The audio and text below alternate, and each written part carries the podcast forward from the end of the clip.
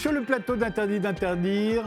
Comment remédier aux mots contemporains Deux économistes publient L'économie à venir, un livre dans lequel ils discutent euh, des lumières, du capitalisme, des inégalités, du lien social en décomposition, des séquelles de la colonisation et du Covid. Mais il ne s'agit pas d'économistes très orthodoxes. L'un est prêtre, l'autre a enregistré plusieurs albums avec son groupe de reggae. Je vous les présente tout de suite. Gaël Giraud, vous êtes économiste et prêtre jésuite, directeur de recherche au CNRS, directeur du Georgetown Environmental Justice Programme à l'université de Georgetown dans l'État de Washington. C'est d'ailleurs de, là que vous allez nous parler, de Washington. Vous êtes l'auteur, entre autres, de Illusions financières aux éditions de l'Atelier. Vous publiez aujourd'hui Au lien qui libère l'économie à venir, un livre d'entretien avec Phil Winsar. Phil Winsar, vous aussi, vous êtes économiste, philosophe, écrivain, musicien. Vous êtes le leader du groupe de reggae Dolé, professeur de philosophie africaine contemporaine et diasporique à l'université de Duke, en Caroline du Nord. Vous êtes sénégalais, vous êtes d'ailleurs à Dakar en ce moment même. Vous êtes né à Niodor, dans le ciné Saloum. Vous êtes né dans le même petit village que la romancière Fatou Diom à qui j'ai consacré récemment toute une émission. Vous êtes l'auteur, entre autres, d'Afrotopia chez Philippe Ray. Vous sortez aujourd'hui ce livre d'entretien avec Gaël Giraud, L'économie à venir. Alors, dès le début de ce livre, vous interrogez tous les deux sur les Lumières. Elles n'auraient pas tenu leurs promesses. Qu'est-ce que vous leur reprochez exactement aux Lumières? Elles étaient bardées de vertu, a priori. Felwinsar Elles étaient bardées de vertu, c'est sûr, mais elles ont projeté aussi leurs ombres euh, dans d'autres lieux, dans d'autres territoires. On ne peut pas juste regarder, donc je dirais, le, versant qui est clair. Il faut aussi voir euh, le fait colonial, il faut aussi voir la production d'une altérité absolument négative des autres durant de longs siècles et probablement une promesse à reprendre, mais à, reprendre à l'échelle de l'humanité toute entière et peut-être à l'échelle du vivant. Et, c'est, et, ça a été l'une de nos, l'une de nos préoccupations. Comment est-ce que ce, ce chantier qui pouvait être réinvesti et surtout en ajoutant que d'autres, d'autres groupes humains ont à leur échelle donc envisagé et pensé un humanisme ouvert, pluriel et tolérant. Quoi. Gaël Giraud, les, les Lumières, euh, c'est la modernité occidentale, a priori. En tout cas, c'était la promesse. Oui, certainement. Et donc, ce qu'on essaye de dire avec Felwin, je crois, en tout cas au début de notre entretien, c'est que d'une certaine manière, elles ont été trahies par nous-mêmes. Alors ça, c'est un vieux thème classique. Si vous voulez, par exemple, l'école de Francfort, euh, Adorno, Horkheimer ont dit ça après, Auschwitz, hein, puisque Auschwitz est aussi un produit des Lumières. Donc ça fait un petit moment déjà que l'Europe s'interroge sur l'héritage des Lumières. Mais je crois ce qu'on essaie de dire avec Felwin, c'est que d'une certaine manière, moi je dirais les choses de la manière suivante. Euh, les, les, Lumières ont été caractérisées par trois choses. La première, c'est on désacralise le pouvoir politique, donc on coupe la tête du roi. Et donc le lieu du pouvoir fondamental devient vide. Et ça, ça ouvre à la démocratie, parce que ça veut dire qu'il faut qu'on discute entre nous sur ce qu'on va mettre à la place du corps du roi sur le trône. Deuxièmement, on instaure l'état de droit. Euh, qui est mal en point aujourd'hui en France. Et puis troisièmement, à l'époque, disons pour les libéraux euh, de la fin du 18e, du début du 19e, c'est la propriété privée qui devient un droit sacré inaliénable. aujourd'hui, on a sacralisé les marchés financiers qui prennent la place du corps du roi, qui prennent la place de Dieu. Si vous, y réfléchissez une seconde, ils sont supposés être omnipotents, omniscients, bienveillants. Ils, euh, jugent les politiques publiques que mettent en place les États donc on a resacralisé le pouvoir en vérité. Deuxièmement, on, bafoue complètement l'état de droit puisqu'on utilise la loi et le droit pour défendre les intérêts particuliers d'une toute petite minorité et non plus l'intérêt général. Puis troisièmement, on a absolutisé la propriété privée. Donc la question qu'on s'est posée avec Felwin, c'est comment aujourd'hui les Occidentaux peuvent-ils se réapproprier l'intuition initiale des Lumières? Et est-ce que peut-être ce ne serait pas justement à l'Afrique, notamment, d'apprendre aux Européens ce que c'est aujourd'hui que d'être fils des Lumières? Mais il y a euh, aussi une autre. Euh, euh, il y a quelque chose dans les Lumières qui est de l'ordre de la raison. C'était la raison contre l'obscurantisme, et notamment l'obscurantisme religieux. Ça, vous pensez aussi qu'il faut l'abandonner parce qu'on a l'impression que justement, là, il y a une grande demande en... contre la raison. Non, non, alors moi je ne crois pas du tout, je ne sais pas ce que tu en penses, Louis, mais je ne crois pas du tout qu'il faille l'abandonner. Au contraire, la question c'est aujourd'hui, euh, une partie de l'économie, je dirais, est, devenue une religion païenne, euh, avec une très très mauvaise théologie, une théologie moralisante construite sur l'idée d'une dette fondamentale que nous devrions à la société au moment où nous naissons.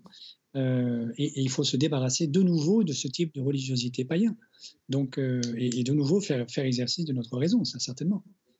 Aujourd'hui, mais il faut regarder ça. Oui, oui, absolument. La raison est, importante, mais je pense que ce que l'on interroge, c'est la raison instrumentale. C'est la raison érigée en absolu qui objectifie le vivant et qui soumet tout, donc, donc tout mouvement de la vie à une raison instrumentale, le mathématique, calculatoire, etc., etc. Ce sont les excès et euh, replacer la raison au cœur de la, de la dynamique sociétale, oui, mais y adjoindre du sens, de l'éthique, des finalités et tout un tas de et, toute une réflexion sur la production de sens. L'un des problèmes, c'est une, une raison mécaniciste qui est là depuis le 19e siècle et qui, et qui, et qui justement, installe une épistémée de la rationalité pure, mais la rationalité érigée en totem. Et, et cette rationalité c'est elle qui est aussi destructrice du, du vivant. Donc, donc je pense qu'il y a une différence entre remettre la raison.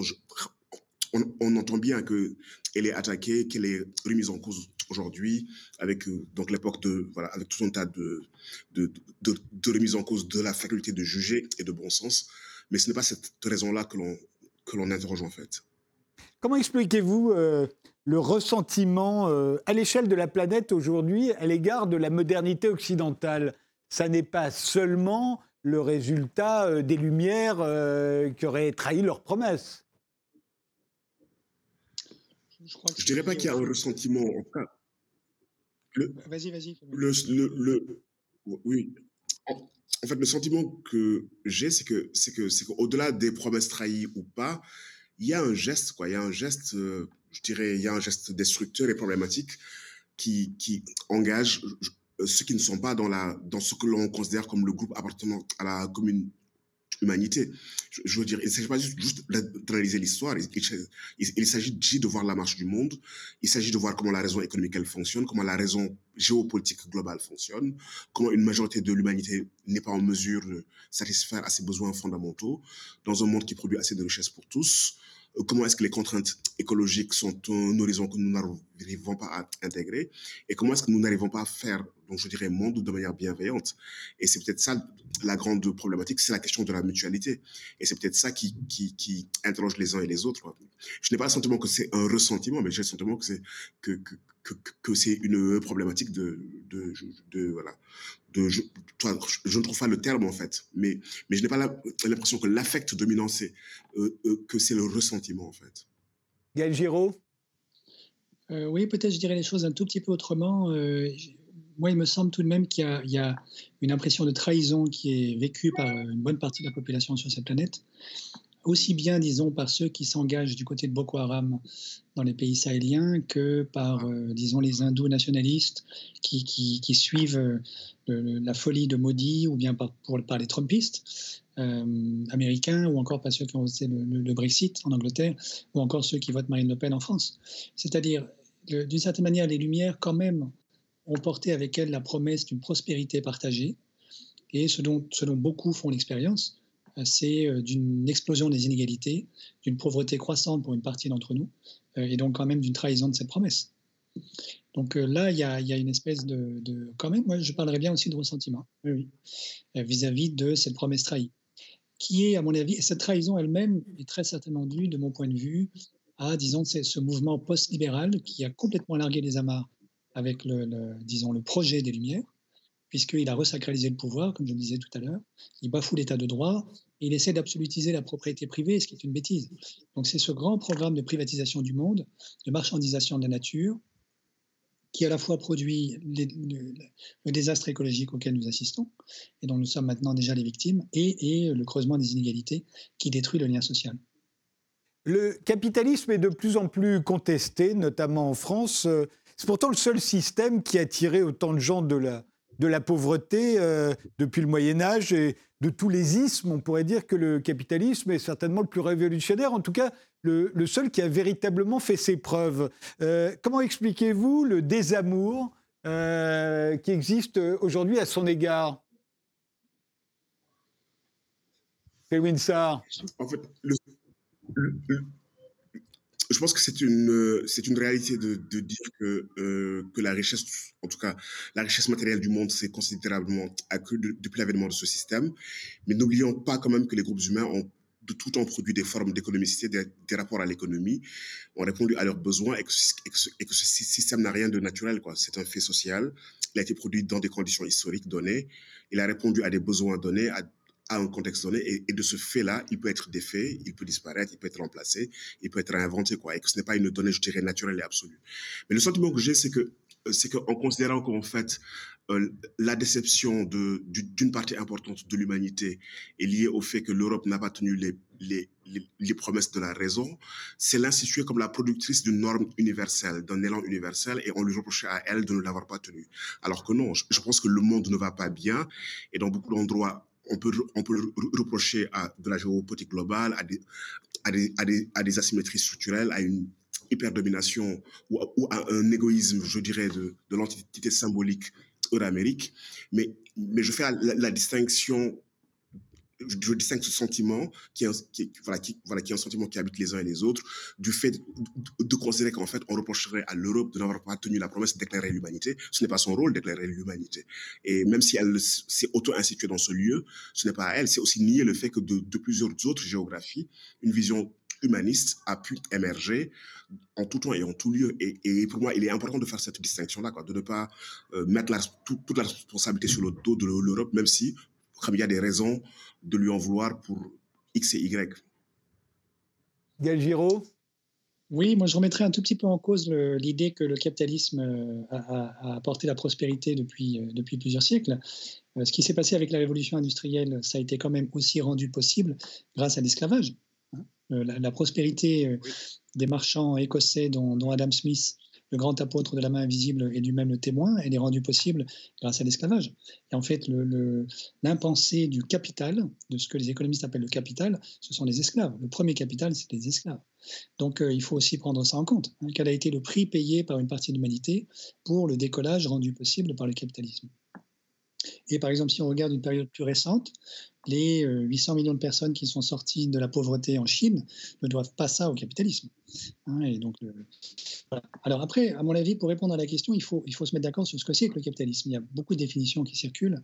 Celle, celle qu'on discute un peu dans notre livre avec Felwin, euh, c'est la suivante, c'est ils ont un mouvement qui, qui, s'origine euh, au nord de l'Italie au XIVe siècle, chez un certain nombre de banquiers qui, pour la première fois, pratiquent cette opération euh, symbolique extrêmement puissante qui consiste à transformer quelque chose en un capital.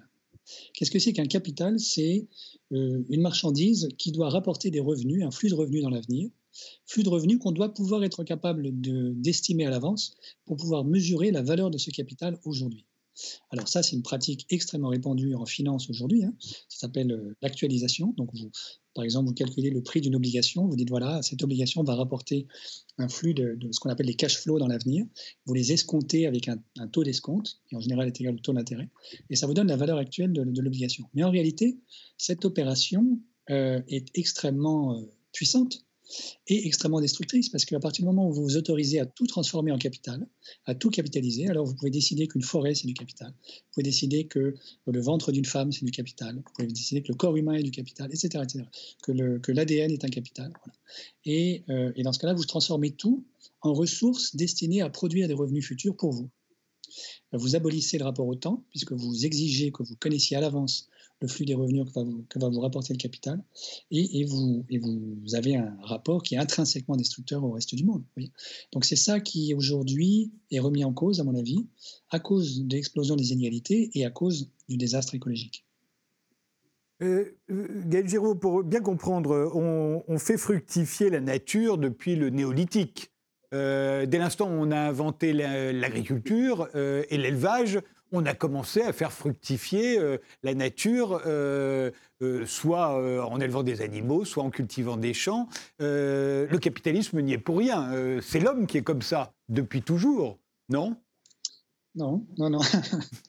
L'homme n'est pas intrinsèquement dans un rapport destructeur et instrumental au reste du monde, je ne crois pas. Pour vous donner un exemple plus, profond, disons le, la, la, grande catégorie, à mon avis, qu'il faut promouvoir aujourd'hui, c'est celle des communs, c'est-à-dire d'un rapport partagé aux ressources, aussi bien des ressources symboliques, intellectuelles que des ressources naturelles, euh, et un rapport partagé dans une concertation la plus démocratique possible. Euh, les communs, en fait, c'est notre rapport le plus ancien, le plus archaïque au reste du monde. Euh, si vous allez dans les villages de brousse au Tchad, que je connais un petit peu, la personne est le propriétaire de la terre. pas même le chef du village. C'est une propriété collective. La terre est un commun que on se partage entre nous. La forêt est un commun. Et, et l'idée de la propriété privée, qui est, indispensable à la capitalisation du monde, ça c'est une invention toute récente, une invention du droit romain, disons que vous trouvez dans le Judex, euh, dans le, dans le Codex pardon, de Justinien au VIe siècle, qui a été formalisé par les, juristes romains, mais c'est tout récent, c'est beaucoup plus récent que le, que le rapport au monde qu'instituent les communs. Alors aujourd'hui, on est en train de redécouvrir la force et la puissance de ce que c'est que de mettre en commun un certain nombre de ressources. Vous avez tout un mouvement, euh, des mouvements alternatifs autour de ce qu'on appelle le commoning, voilà, euh, et vous avez plein d'initiatives qui sont prises sur le terrain en France comme ailleurs d'ailleurs, euh, autour de la, mise en commun d'un certain nombre de ressources. C'est ça qu'on est en train de découvrir, et ça, c'est une véritable subversion par rapport à cette folie qui consiste à vouloir tout transformer en du capital. Est-ce que le, les services publics, dont on a la religion en France, est-ce que ça n'est pas du commun? Tel que vous l'entendez, j'entends. Ah non, le service public, je comprends, c'est une bonne question. Les services publics, souvent, c'est du public. Donc ça, c'est l'État qui est en charge de ça. Les communs, ce n'est pas nécessairement l'État qui est en charge de, de, des communs. Si vous avez, par exemple, euh, prenez un exemple en Inde, euh, un collectif de femmes qui se mettent ensemble pour constituer une banque de semences, euh, de manière à conserver un certain nombre de semences qui se, qui perdent. L'État n'intervient pas. Il faut juste, mais par contre, l'État a quelque chose à faire dans cette affaire. Il a à garantir les conditions de possibilité, juridiques en particulier, de l'émergence des communs au sein de la société civile. L'État peut être partie prenante d'un commun, mais si c'est lui qui est, le, juge de paix de la totalité de l'exercice du commun, alors à ce moment-là, ça devient un bien public. C'est tout à fait autre chose. Je vous donne un autre exemple, hein, je ne vais pas être trop long. Euh, DNDI, Drugs for Neglected Disease Initiative, qui est une plateforme qui a été créée par des médecins français en 2003 à Genève, en Suisse, qui produit des thérapies contre les maladies négligées par le secteur pharmaceutique privé. DNDI réunit autour de la table à la fois des représentants de Big Pharma, des ONG et des États, des États souverains. Donc là, l'État est partie prenante, mais c'est pas lui qui dirige les débats, c'est pas lui qui organise la plateforme, euh, voyez. Et donc, ça veut dire que, et, en fait, d'une certaine manière, DNDI traite la santé comme un commun et réussit à proposer des thérapies, notamment en Égypte, contre l'hépatite C, à des prix qui défient toute confiance. Donc, euh, la, thérapie contre l'hépatite C est distribuée par DNDI pour 300 ou 400 dollars contre 2, 2 ou 3 000 euros en Europe.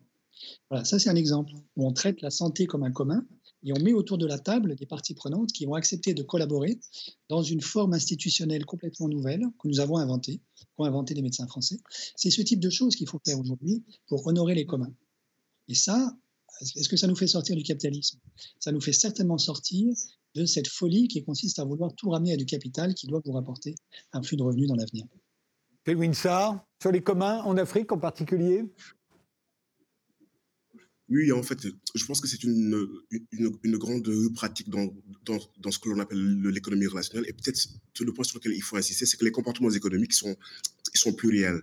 Et l'accumulation du capital est, est l'un d'eux. Ce n'est pas le seul, en fait. Et y compris dans le, euh, y, y, y compris chez les premiers chez les premiers humains, euh, les travaux de Marshall Salins montrent qu'en fait cet âge-là, dont on considérait que c'était un âge de la rareté, était un âge, était un âge de l'abondance.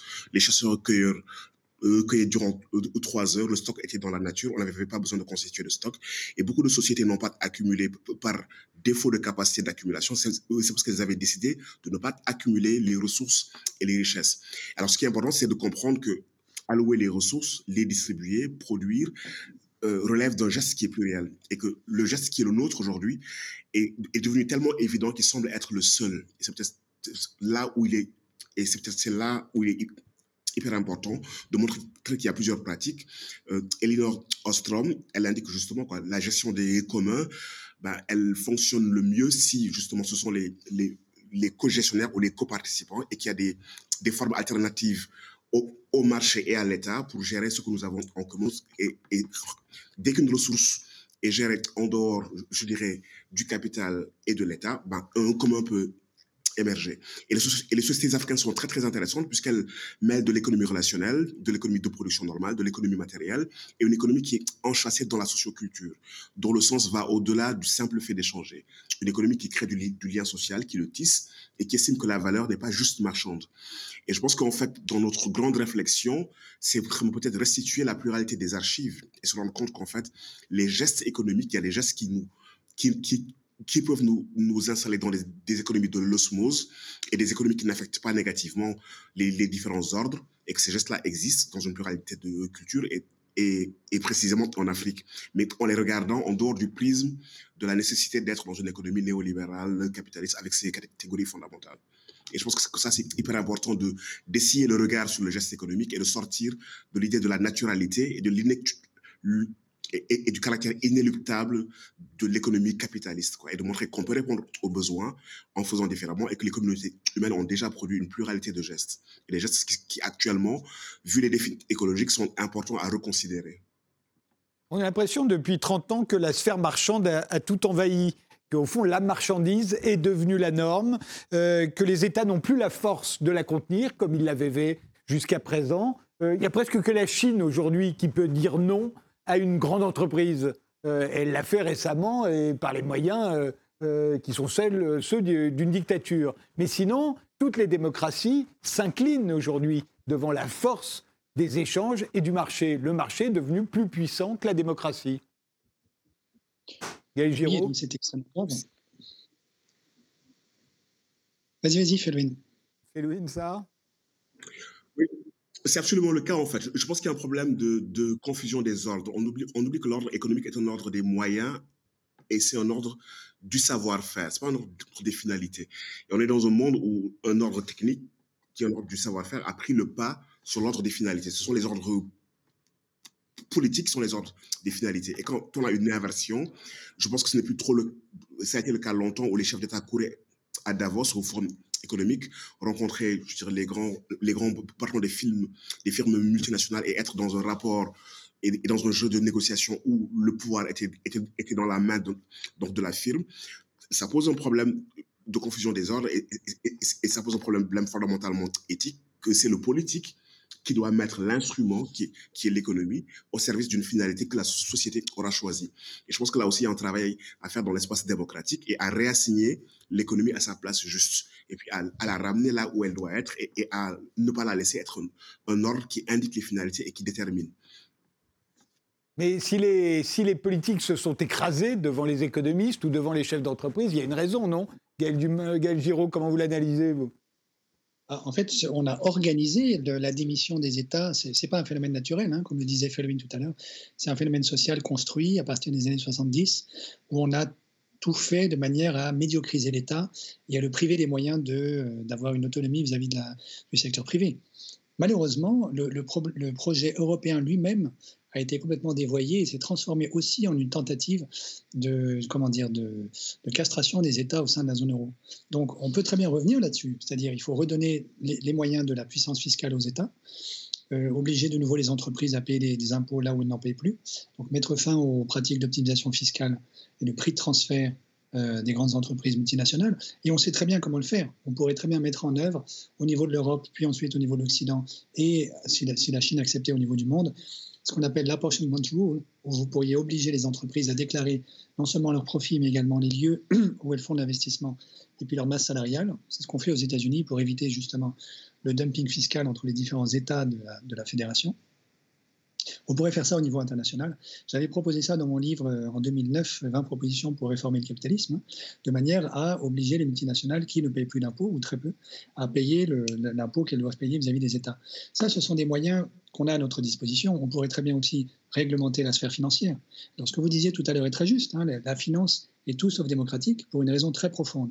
C'est que la démocratie repose notamment sur le fait que lorsque vous êtes dans l'isoloir, personne ne sait pour qui vous votez.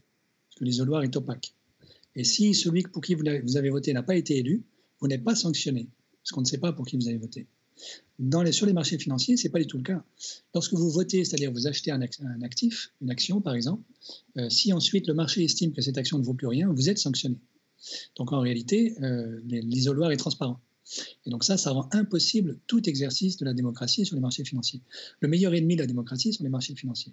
Donc le fait notamment qu'on ait fait dépendre le financement des politiques publiques des marchés financiers en, déjà avec Maastricht et ensuite avec l'article 123 du traité fondamental de l'Union européenne, ça c'est une arme de guerre contre la démocratie européenne. C'est là-dessus qu'il faut revenir, mais on est tout à fait capable de réécrire l'article 123. Je vous propose qu'on fasse une pause et on se retrouve juste après. On continue cette euh, conversation.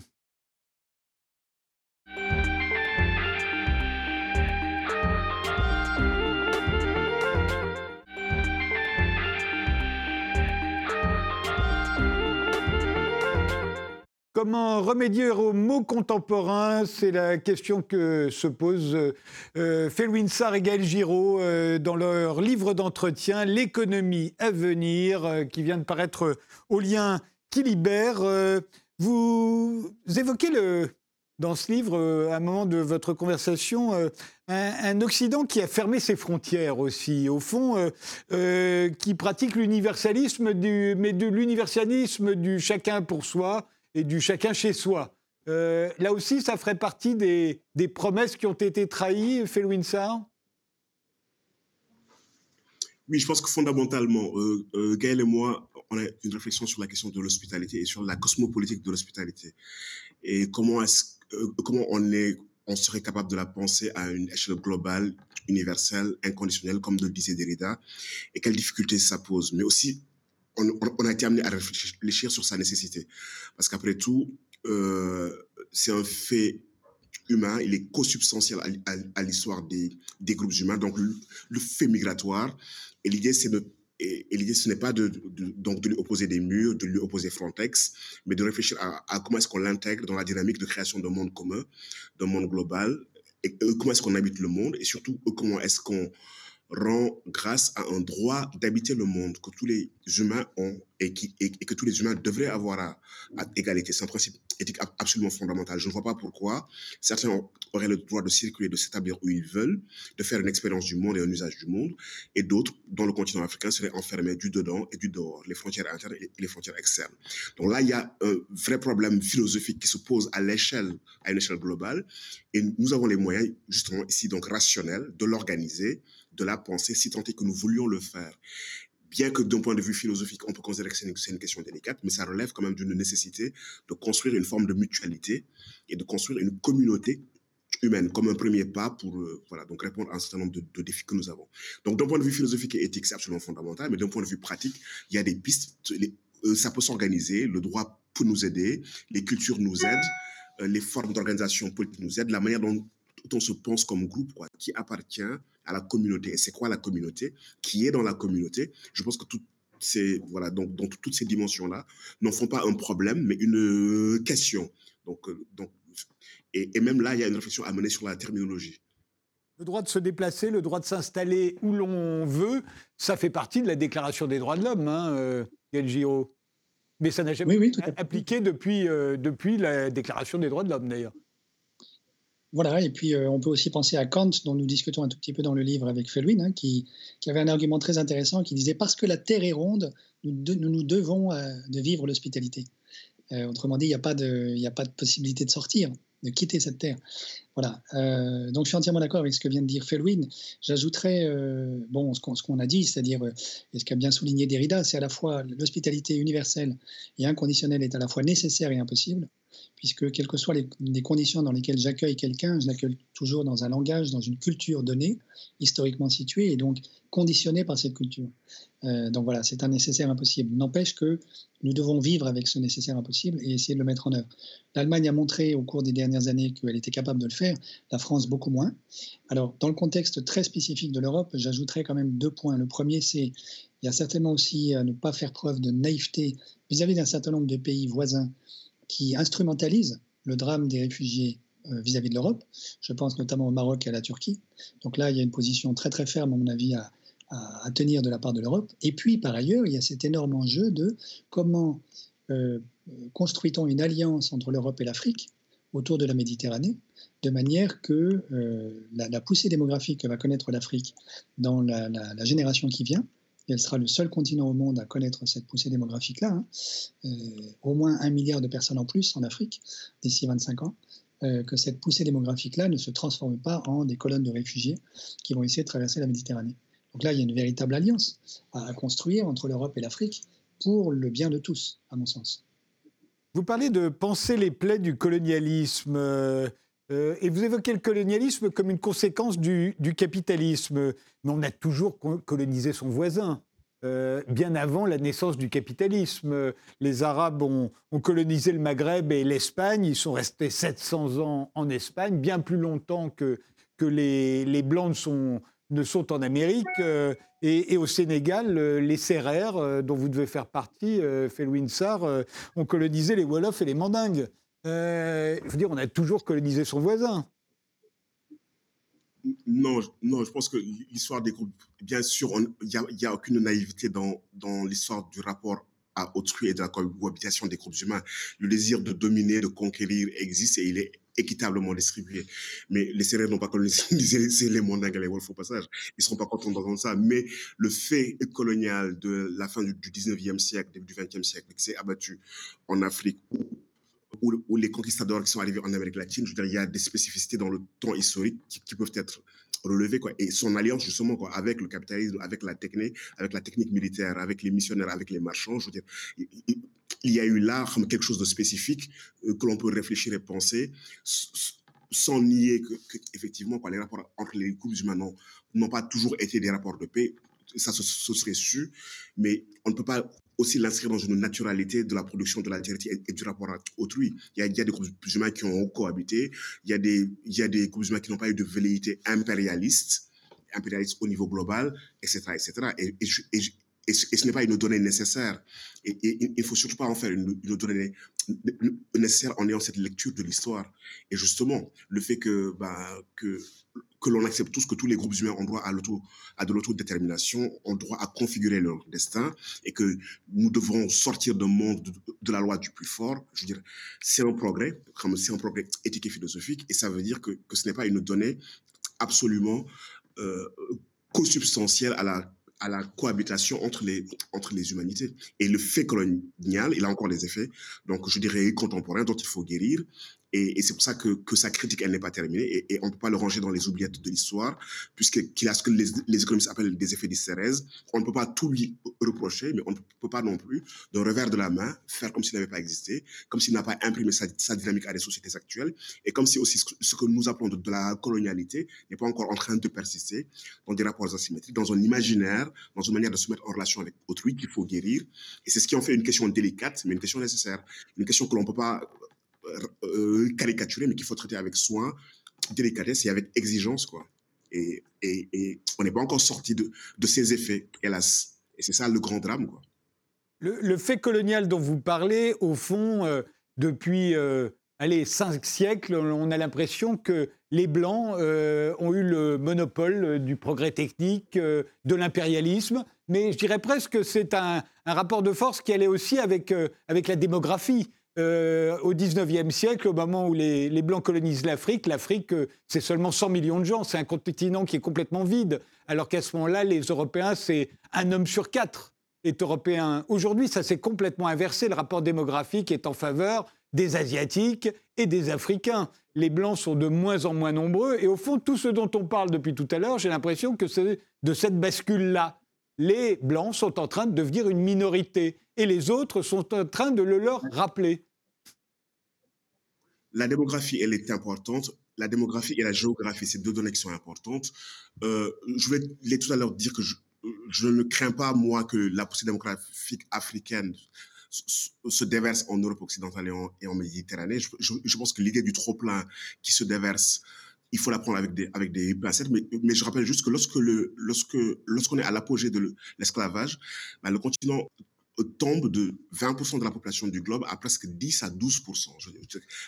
vers la fin du, 18e, 19e siècle, le continent est à 50 millions d'individus, alors qu'il était à 100 millions d'individus au début de la traite négrière. Et pendant ce moment-là, la Chine et l'Europe occidentale sont à 20%. Et, et le continent a mis euh, presque un siècle à se à recouvrer cette saignée et ce n'est qu'à partir de 1950 qu'il accélère sa transition, euh, euh, sa démographie et qu'il multiplie sa population par 10. Donc, bien évidemment, il y a eu un, coût humain absolu réel, parce que généralement, ce que l'on calcule, c'est le nombre d'esclaves entre 12 et 20, et 20 millions qui ont été transportés. Les chercheurs disent que pour un esclave transporté vers l'autre côte de l'Atlantique, il faut en compter 4 qui, qui, disparaissent dans la traversée. Mais ce qu'on euh, calcule le moins, c'est ces individus-là les, les, les, euh, les enfants qu'ils auraient pu faire naître s'ils étaient restés dans le continent. Donc, il y a un coup d'opportunité. Il y a des vies qui ne sont pas apparues, qui ne sont pas nées sur le continent, du simple fait que des individus ont été déportés du continent vers, vers l'Amérique. Et, et, si on fait tout ce calcul-là, le coût démographique a été énorme. Et le continent, il n'est pas surpeuplé. Bien qu'on soit un milliard deux, d'individus actuellement, bah, c'est le continent qui a la plus faible densité du monde. Et, et donc, lorsqu'on regarde sa progression et qu'on ne la rapporte pas à sa, à sa, à sa, à sa superficie, à sa géographie, et qu'on la lit dans le temps, ben, effectivement, quoi, elle peut inquiéter certains, mais le continent est juste en train de recouvrir, en fait, je dirais, une démographie qu'il a perdue ces, ces, ces, derniers siècles. Et là aussi, lorsqu'on réfléchit à la démographie et, qu'on ne la réfléchit pas d'un point de vue continental et géographique et qu'on pense à la démographie du monde, c'est là où le fait migratoire est intéressant. C'est-à-dire qu'on peut envisager que, peu importe, que dans une région du monde, il y ait beaucoup d'individus qui naissent. Si nous avions une circulation et une mobilité, ben les flux s'équilibreraient dans la géographie du monde. Mais si on continue à penser chinois, européens, africains, ils sont, ils sont trop nombreux, nous ne sommes pas assez, ben on est encore dans, une, dans un imaginaire du clan. Et c'est ça, la, ça la grande question. Je veux dire, effectivement, il y a moins d'Européens. Il y aura 4% d'Européens en 2100 et 42% d'Asiatiques et 40% d'Africains. Mais nous sommes encore dans les catégories de la géographie, de la nation, de la race, qui fait que nous ne nous vivons pas comme une qui pourrait se répartir de manière équilibrée sur la surface du globe. Et si on envisage la question comme ça, ben, aucune démographie n'est un problème en soi si on met en place les infrastructures sociales, sanitaires, le cadre de vie, euh, euh, ce que Amartya Sen appelle euh, des facteurs de conversion pour que les individus puissent vivre voilà, donc de manière digne et qu'il y ait une équité territoriale globale et mondiale. Donc j'ai le sentiment qu'on a toujours une échelle qui n'est pas la bonne échelle à laquelle nous envisageons les choses. Et nous sommes toujours prisonniers de catégories qui réifient des données qui sont des données, je dirais, contingentes et historiques. Moi, ce qui m'intéresse, c'est de me dire, est-ce que la population du globe, dans un siècle, aura assez de ressources pour se répartir? Est-ce que nous sommes en mesure de répondre aux besoins de la population du globe? Plus que, est-ce qu'il y aura plus d'Africains que de Chinois ou, d'Européens? Gaël Giraud, vous n'avez pas le sentiment que les Blancs, au fond, ont euh, inconsciemment se rendent compte de tout ça, qu'ils étaient nombreux et qu'ils ne le sont plus, c'est sans doute pour ça qu'ils vieillissent, ils s'entourent de murs. Euh, ils, avaient l'impression d'avoir le monopole de la révolution industrielle, puis de la production des biens euh, et, des, équipements. Aujourd'hui, ils ne l'ont plus. Ils sont rattrapés sur le plan technologique. Ils se seront rattrapés ou ils sont déjà rattrapés sur le plan scientifique, euh, sur le plan économique. Et au fond, ils ont peur. C'est possible que ça joue euh, dans un certain inconscient collectif. Euh, j'ajouterais aussi le fait que en Occident, pour la première fois, les femmes sont plus diplômées que les hommes, donc plus éduquées. Et donc je pense qu'il y a aussi une espèce de panique qui saisit les hommes à l'idée qu'ils sont en train de perdre le pouvoir intellectuel euh, et de devoir le céder aux femmes. Donc tout ceci, c'est possible que ça joue en particulier aux États-Unis. Certainement qu'une partie de l'électorat Trump vit les choses de la manière dont, vous le décrivez. Je voudrais juste ajouter, je suis entièrement d'accord avec ce qu'a dit Felwin, hein, ce que j'ai dit tout à l'heure n'était pas du tout une manière d'endosser euh, la thèse du trop-plein démographique en Afrique, hein. absolument pas. Simplement, ce que j'essaie de dire, c'est qu'il y, y, a un certain nombre de défis par exemple, de défis éducatifs euh, en Afrique subsaharienne. Euh, même la Banque mondiale reconnaît que elle a peut-être d'ailleurs elle-même contribué à ça. Hein, disons, l'éducation primaire n'est pas encore un énorme succès. Et donc, le, milliard d'individus qui vont arriver en Afrique euh, dans la génération qui vient pose aussi ce défi-là. C'est plutôt à ça que je pensais. Hein.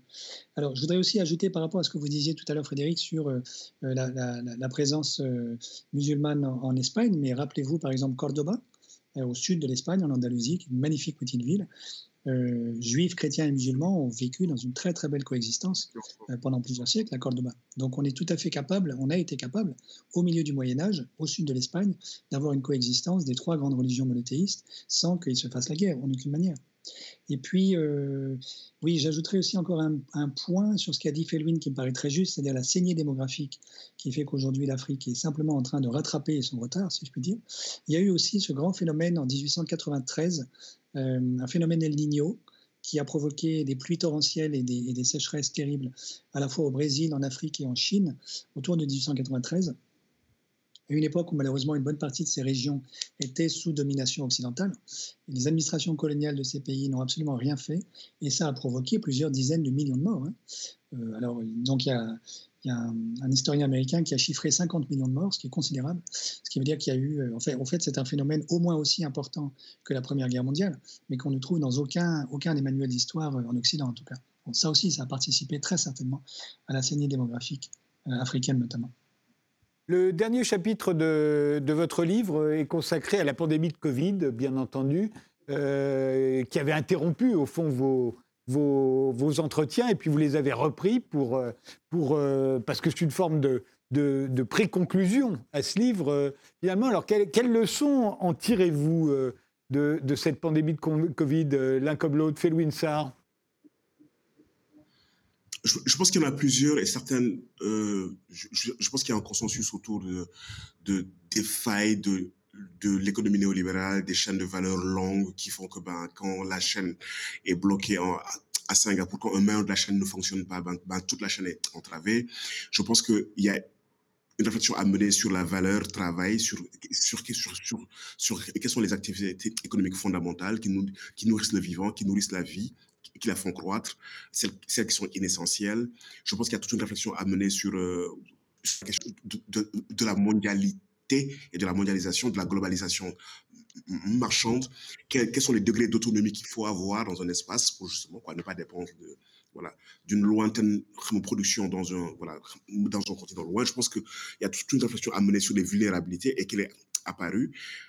À mon avis, la grande difficulté, c'est pour moi, ce n'est pas tant dans les, dans les leçons, je pense qu'elles ont été assez évoquées et énumérées.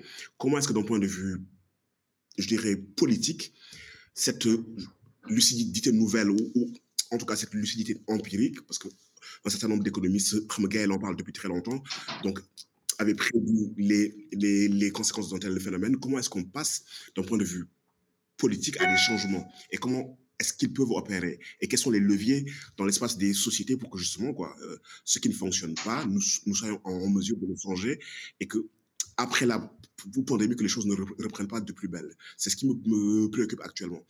Actuellement, le GIEC est en train d'anticiper que, que, la production de CO2 dans les années à venir va, va être plus importante que celle d'avant les, les, années Covid.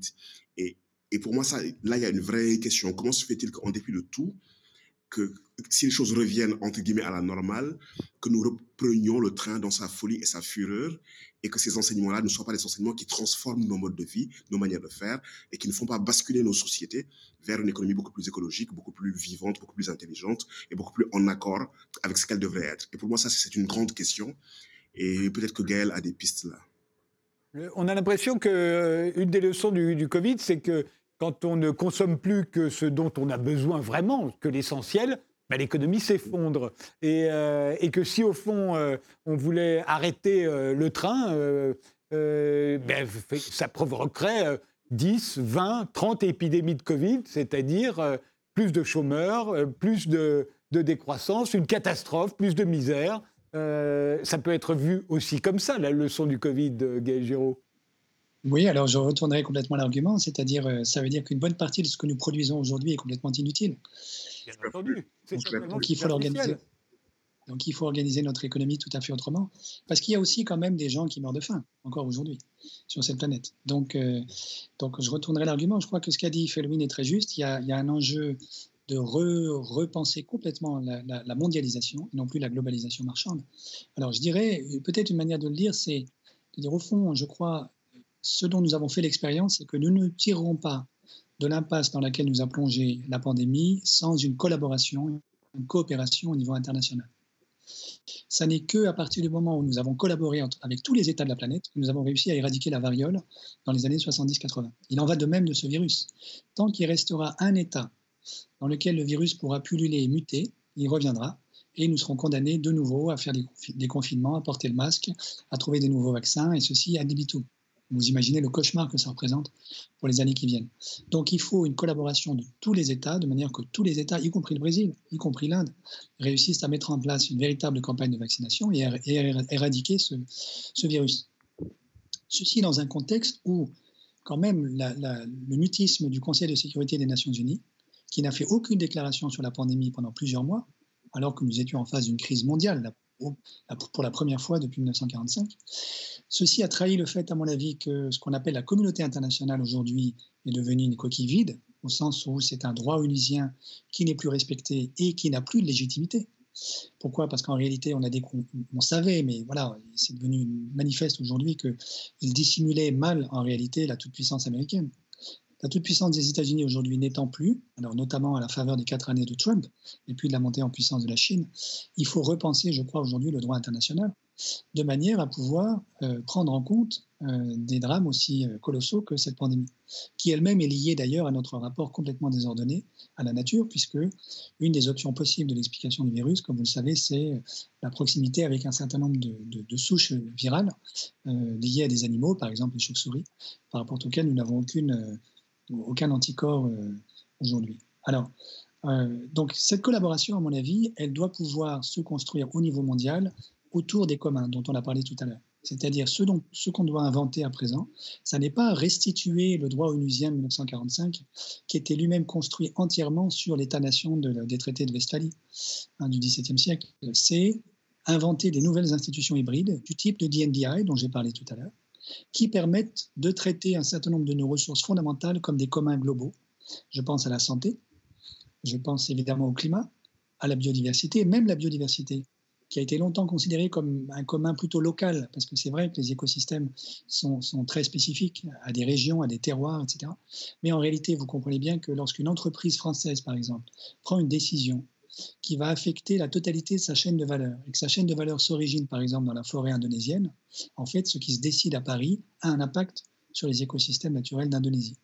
Et donc, en réalité, la biodiversité est elle-même aussi un commun global.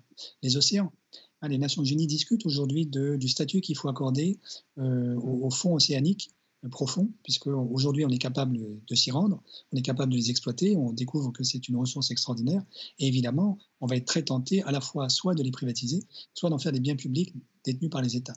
Comment est-ce qu'aujourd'hui on transforme ces ressources extraordinaires en des communs de manière à les protéger, de manière à conserver des océans vivants et non pas des dépotoirs remplis de plastique, comme ce que nous sommes en train de, faire en ce moment? Voilà. Donc là, il y a un véritable enjeu. Je dirais c'est ça pour moi le, ce qui ressort de cette pandémie. Sans collaboration internationale, nous sommes perdus. Euh, et cette collaboration, à mon avis, doit prendre la figure d'une créativité institutionnelle de manière à mettre en place des institutions capables de, créer, de, de prendre soin de nos communs globaux. Pelwin Sarr, dernier mot, il nous reste 4 minutes.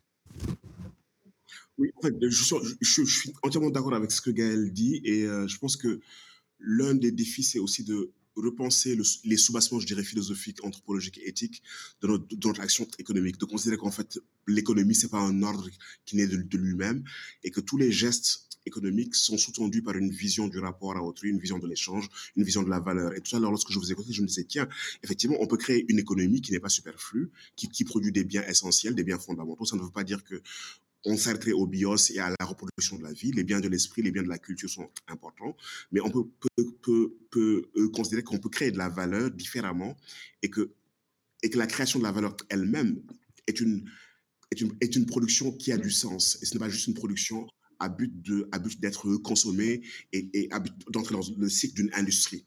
Et je pense que là où c'est important, c'est de regarder les phénomènes en eux-mêmes, mais, aussi de penser où est-ce qu'ils s'originent et comment faire pour réorienter, je veux dire, cet ordre qu'on appelle économie et l'enchasser dans le vivant et faire en sorte que ce soit une économie qui, nourrisse et, qui fasse grandir le vivant. Et ça, on peut le faire.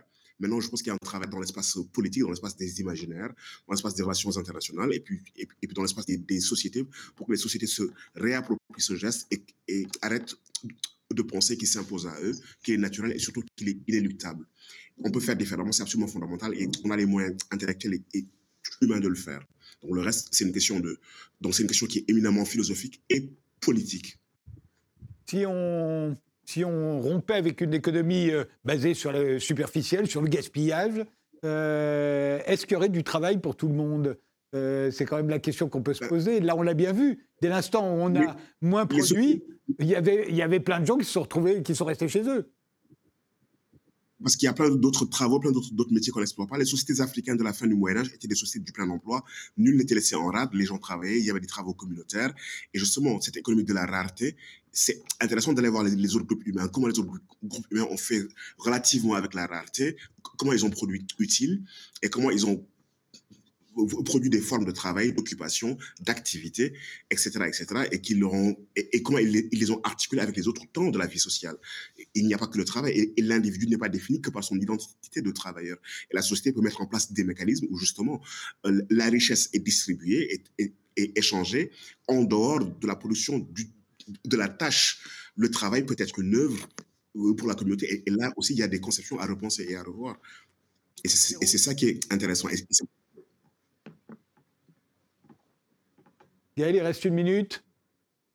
Oui, euh, je suis entièrement d'accord. Hein, en fait, la, transition écologique créera beaucoup plus d'emplois.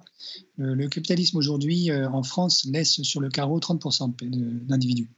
Hein, si vous regardez le, taux de chômage en équivalent temps plein, donc si vous tenez compte des travaux, euh, du travail à temps partiel, en réalité 30% d'entre nous sont au chômage en France aujourd'hui, en tout cas avant la pandémie. Donc en réalité, l'économie néolibérale n'est pas capable de faire autre chose que de produire du chômage. La transition écologique créera énormément d'emplois verts des emplois qui ont du sens, autre chose que des bullshit jobs, et des emplois qui nous rendront heureux. Il n'y a aucun doute là-dessus. Merci tous les deux, euh, Gaël Giraud à Washington, euh, Felwin Sarr euh, à Dakar.